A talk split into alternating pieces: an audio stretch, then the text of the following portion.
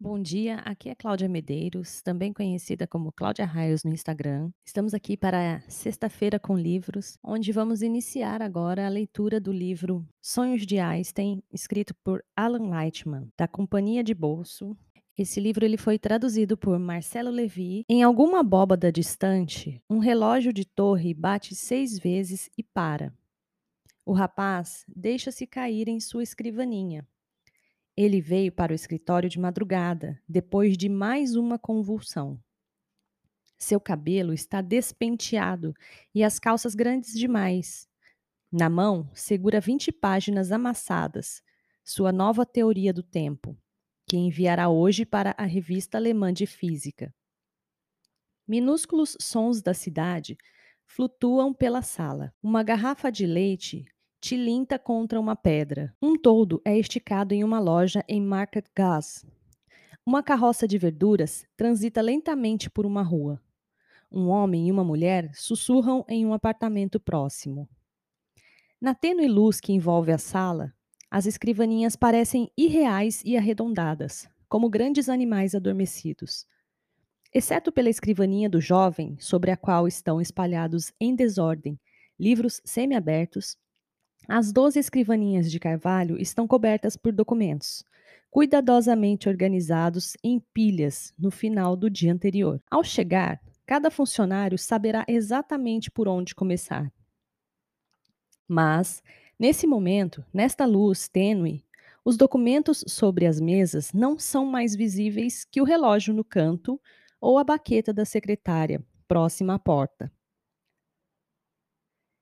Tudo o que se pode ver neste momento são os contornos irreais das escrivaninhas e a postura curvada do jovem. 6 e 10, segundo o relógio invisível da parede. A cada minuto, os objetos ganham forma. Aqui aparece um cesto de lixo, ali um calendário de parede, aqui uma foto de família, uma caixinha de clips, um tinteiro, uma caneta, ali uma máquina de escrever um paletó dobrado sobre uma cadeira. Com o tempo, as ubíquas prateleiras emergem da névoa noturna. Nas prateleiras estão cadernos de patentes. Uma delas refere-se a uma nova engrenagem para perfuração, cujos dentes são curvados de modo a minimizar o atrito. Uma outra propõe um transformador de eletricidade que mantém a voltagem constante quando há variação no fluxo de energia. Uma terceira descreve uma máquina de escrever, com uma barra de tipos que funciona em baixa velocidade e elimina o barulho. É uma sala cheia de ideias práticas. Do lado de fora, os picos dos Alpes começam a refletir os raios de sol. É o fim de julho. Um barqueiro no Are desamarra seu bote e o empurra, deixando a correnteza levá-lo ao longo das Argas até Gebengás, onde entregará suas maçãs e outras frutas de verão. O padeiro chega à sua loja em Markgas, acende o fogo no forno a carvão e começa a misturar farinha e fermento. Dois amantes se abraçam na ponte Nideg, olhos melancólicos no rio que corre abaixo. De sua sacada,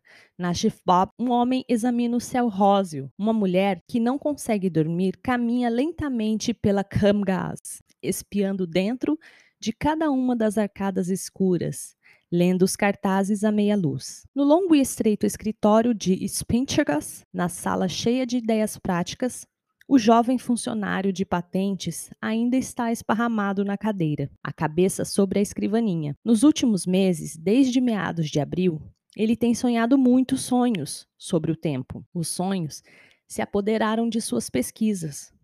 Os sonhos o esgotaram, o exauriram de tal forma que às vezes ele não sabe dizer se está acordado ou dormindo, mas o sonhar terminou. Dentre muitas naturezas possíveis do tempo, imaginadas em igualmente muitas noites, uma parece se impor. Não que as outras sejam impossíveis. As outras talvez possam existir em outros mundos. O jovem ajeita-se na cadeira, esperando a datilógrafa chegar, e cantarola suavemente um trecho da sonata ao luar de Beethoven.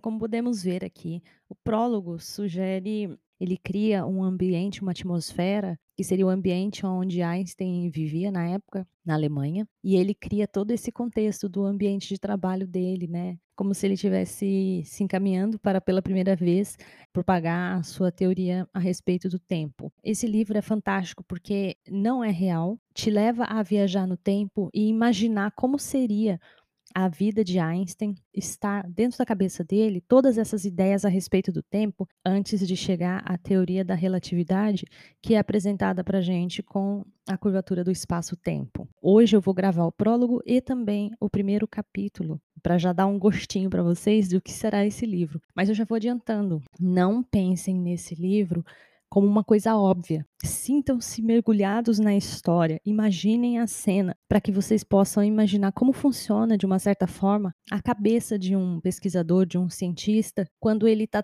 testando hipóteses antes de chegar a um consenso e desenvolver uma teoria. Óbvio que aqui é um, é um é excesso, né? É como se fosse um, uma extrapolação da realidade, porque ele pensa em coisas muito aleatórias. Mas, de qualquer forma, nos dá uma oportunidade de abrir a nossa mente, expandir o nosso horizonte e, mais do que tudo, de se divertir nessa grande viagem que é esse livro, Os Sonhos de Einstein. Então, bora para o próximo capítulo. É só apertar o play aí.